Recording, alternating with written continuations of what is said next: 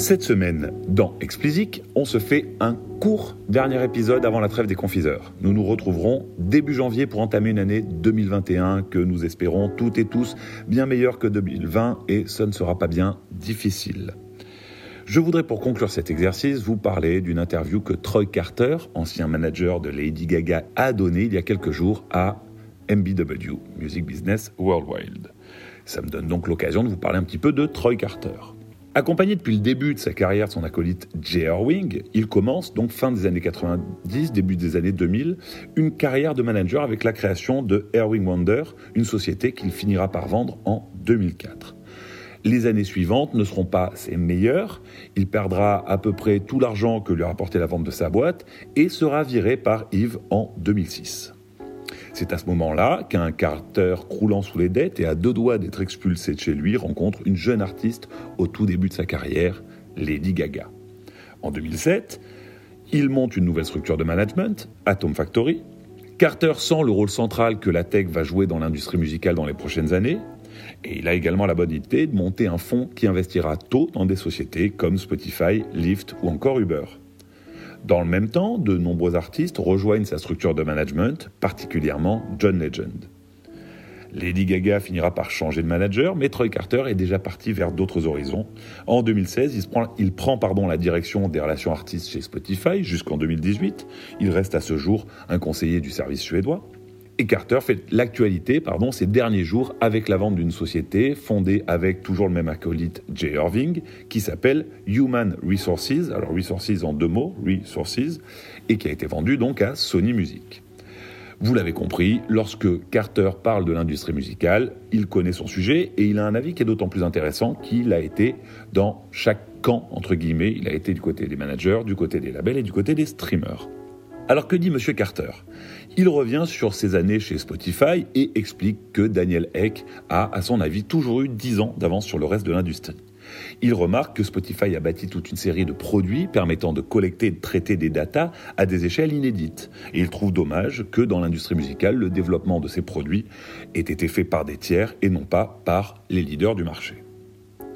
Il explique que ceci a pour conséquence formiser pardon, les données observées lors d'une signature. Logiquement, c'est le coût des deals qui va augmenter si tout le monde regarde les mêmes données. Et du coup, le déséquilibre sur le poids des deals est important. Plus loin, Carter revient sur la course effrénée aux sorties à laquelle se livrent les labels sur les DSP. Il observe que cette angoisse de ne pas sortir suffisamment de titres vient de la peur de laisser la place à d'autres et que le résultat est néfaste pour tous les artistes. Comme nous avons pu le constater ici, il pense que le marché des labels indépendants est en très forte croissance et que cela va continuer à grandir. Pour parvenir à concurrencer les majors, il pense que les indés doivent montrer qu'ils sont capables de produire de nombreuses stars internationales. L'arrivée des fonds d'investissement dans l'industrie musicale depuis quelques années permettra sûrement à ces indés d'être en compétition directe avec les majors à l'avenir. Dans la même veine, il est certain que les artistes DIY continueront à progresser fortement, car ce n'est pas, à son avis, un choix par défaut que font ces artistes. Si ils décident de faire tout eux-mêmes sans passer par un deal label, c'est qu'ils ont décidé de garder leur liberté et changeront probablement pas d'avis dans l'avenir. Inspirant par là même de nombreux nouveaux candidats à cette liberté.